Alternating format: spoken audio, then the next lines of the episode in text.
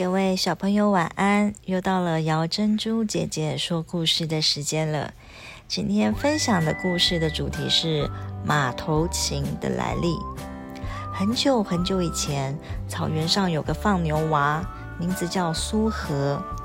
一天太阳下山了，天慢慢也黑了下来，苏和才赶着羊回家。走着走着，忽然看见前面路边有个毛茸茸的东西，走近一看，啊，是一匹刚生下来的小白马呀，多可怜啊！苏荷就把它抱回家养着。日子一天一天过去了，小白马也一天一天长大了，浑身雪白，又美丽又健壮，人人见了人人爱。苏荷更是爱得不了得了，每天骑着小白马去放羊，他们就像一对好朋友，一时一刻也分不开。一年，草原上的王爷举行赛马会。四面八方的人都去参加。苏和对他心爱的小白马说：“小白马呀，小白马，人家都去参加赛马会，咱们也去好吗？”小白马不会说话，一边点着头，一边呜呜的叫着，好像在说：“咱们也去，咱们也去。”苏和别说有多高兴了，他带上干粮，骑着小白马也去参加了。赛马会开始了。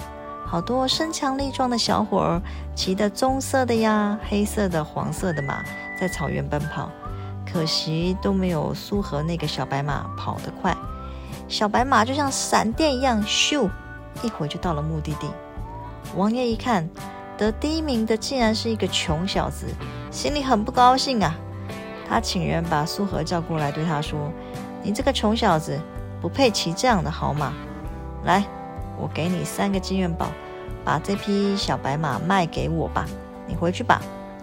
苏和怎么舍得他心爱的小白马呢？他对王爷说：“我是来赛马的，并不是来卖马的。”说着就牵着小白马走了。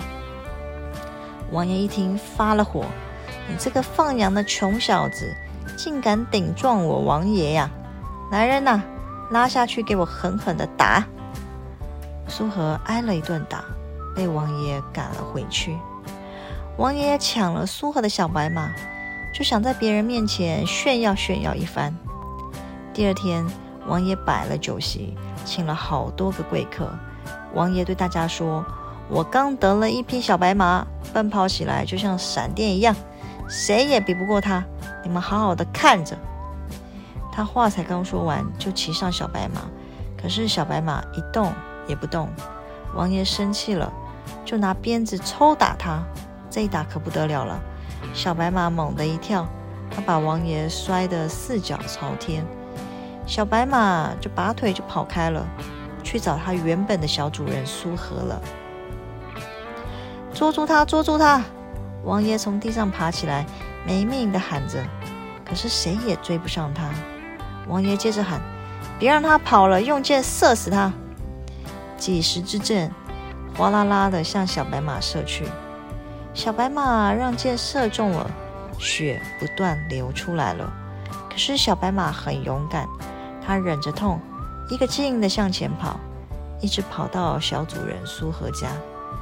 苏和被打得浑身是伤，躺得一动也不能动，心想他的小白马正在落泪。忽然就听声呜呜的叫声，啊，是小白马吗？是他回来了吗？他忍住痛，一个翻身爬起来，打开门一看，真的是小白马回来了。可真的是小白马呀，雪白的毛，但都让血给染红了。他亲了亲小主人苏和的脸，倒在地上就死了。小白马死了，苏和几夜都睡不着觉，心里又不停着说。小白马，你回来吧，你回来吧。一天晚上，苏和刚一睡着，梦见呢，小白马已经回来了。苏和就搂着小白马的脖子，亲了又亲，说：“小白马，我真的好想你呀。”小白马也亲亲主人，说：“我的小主人，我也真的好想你。你拿我身上的东西做一把琴吧，这样我们就可以永远的在一起了。”苏和一睁开眼，小白马不见了。原来刚刚都是一场梦。他含着眼泪，拿小白马的骨头做了一把琴，用它的筋拨弦，拿它的尾巴当做弓。琴杆上呢，雕刻了一个马头，这就是马头琴的来历。从此，苏和天天拉琴，拉出了许多非常好听的曲子，远远听起来就像小白马在唱歌一样。其他牧民呢，听到这么优美的曲子，也都学着苏和的琴的样子，用木头做了许多马头琴的样式。